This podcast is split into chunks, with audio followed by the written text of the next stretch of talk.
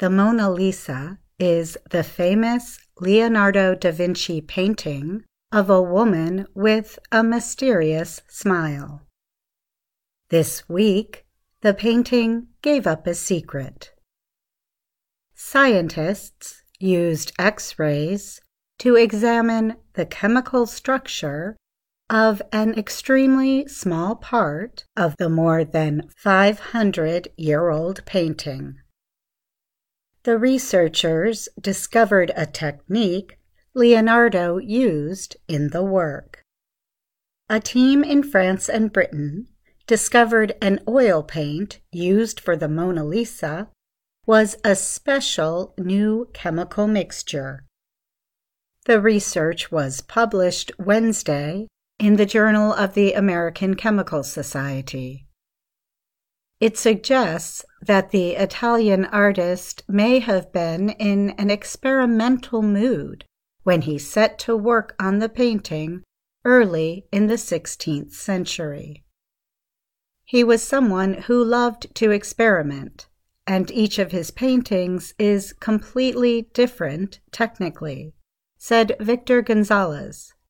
He is the study's lead writer and a chemist at France's top research organization, the National Center for Scientific Research. Gonzalez has studied the chemical makeup of several works by Leonardo, Rembrandt, and other artists. In this case, it's interesting to see that indeed there is a specific technique for the ground layer of Mona Lisa, he said in an interview with the Associated Press. Specifically, the researchers found a rare compound, plumbonacrite, in Leonardo's first layer of paint. The discovery, Gonzalez said, confirmed that Da Vinci most likely used lead oxide to thicken and help dry his paint. Carmen Bambach, a specialist in Italian art, at New York's Metropolitan Museum of Art called the research very exciting. Bambach, who was not involved in the study, said it shows Leonardo's spirit of passionate and constant experimentation as a painter, she wrote in an email. The speck of paint in the imaging study is about the thickness of a human hair. It lies in the top right area of the painting. The scientists looked into its atomic structure using X rays in a synchrotron. The machine moves particles at close to the speed of light, permitting researchers to look deeper into the paint structure. Plumbonacrite is really a fingerprint of his recipe. Gonzalez said.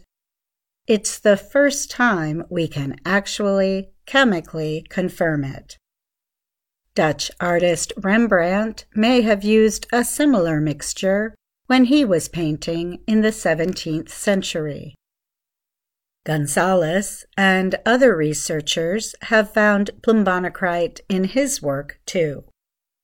It tells us also that those recipes were passed on for centuries, Gonzalez said. It was a very good recipe. Leonardo is thought to have melted lead oxide powder, which has an orange color, in linseed or walnut oil to make it thicker and dry faster. What you will obtain is an oil that has a very nice golden color, Gonzalez said. It flows more like honey. But the Mona Lisa, said by the Louvre to be a portrait of Lisa Gherardini, the wife of a Florentine silk merchant, and additional works by Leonardo, still have other secrets to tell.